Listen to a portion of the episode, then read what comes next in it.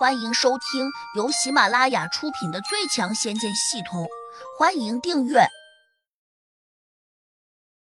第七百三十章闯灵宝门。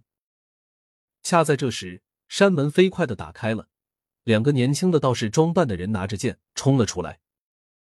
他们只看了一眼正撑着手想爬起来的假胖子，立刻大叫了一声：“死胖子，你胆子好大，竟敢冲撞我们的山门！”一边吼着，一边拿剑指到了假胖子的脖颈前。假胖子虽然被撞痛了，但功力却没受多大影响。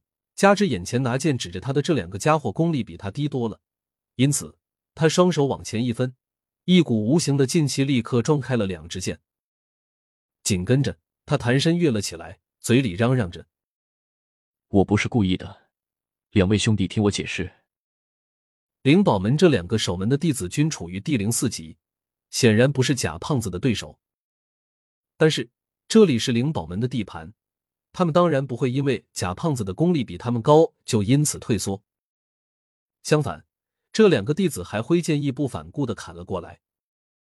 其中一人还往门里面扔出了一个白色的小球，只听得“咚”的一声，好像击中了一面皮鼓一般。立时响起了一个沉闷的敲鼓声。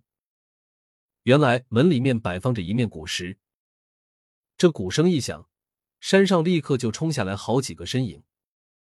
贾胖子一看，心知不妙，慌忙取出一把大刀，往前割挡了下，逼退了那两个守门的弟子。他不敢恋战，急忙飞身往后倒退。胡杨站着没动，贾胖子心里顿时一宽，如同看见了救星一般。如果此时，胡杨先他一步开溜，那他可就跳进黄河也洗不清了。所以，贾胖子指着胡杨，中气十足的大叫了一声：“这一切都与我没关系，是他干的！”灵宝门众弟子早已经把贾胖子和胡杨团团围住。守门的其中一人吼道：“贾胖子，你他娘的睁眼说瞎话！明明是你撞了我们的山门，还斗胆把责任推到一个初级地灵身上！”你他娘的还是不是个男人？守门的另外一个弟子大声附和说：“对，就是死胖子干的，有种撞我们的山门却没种承认的混蛋。”其他人一听，立刻义愤填膺的对着假胖子骂了起来。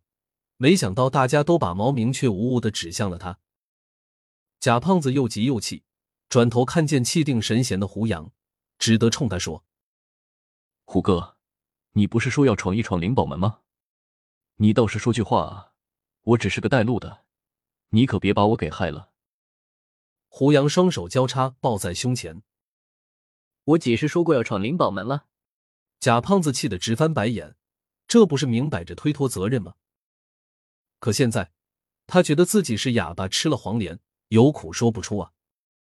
灵宝门的弟子中又有人大声的嘲弄起来：“贾胖子！”你是不是脑子被驴踢了？居然说一个初级的地灵要闯我灵宝门！死胖子越来越傻了。假胖子气急，又指着胡杨说：“灵宝门的各位兄弟，你们听我说，他刚才真是这样说的。”切，满嘴胡言乱语，谁信你的鬼话？场中灵宝门的弟子都哄笑起来。谁知这时胡杨突然冒了一句。胖子，你真说错了，我不是那样说的。你是那样说的。假胖子愤愤道：“不是，我没说要闯灵宝门，我是说想到灵宝门去踢馆，顺便找他们的掌教打一架。”胡杨说。场中灵宝门的弟子正在哄笑，突然听到胡杨这样说，不禁都愣住了，均在想刚才听到了什么，是不是听错了？贾胖子反应快，立刻怪叫起来：“灵宝门的兄弟们，你们可都听清楚了吧？他要来踢馆，与我没关系。”这时，场中一个身穿土黄道袍的中年人站了出来，他的功力已经修炼到了第零八级，显然是这群人中功力最高的。此人五短身材，长着一对斗鸡眼，他盯着胡杨时显得十分滑稽。小朋友。你刚才说什么？大朋友，我想打你。